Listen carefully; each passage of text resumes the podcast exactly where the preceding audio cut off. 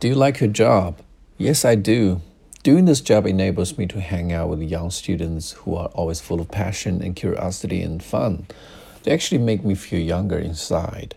I also love the atmosphere in my workplace where there's no trace of office politics.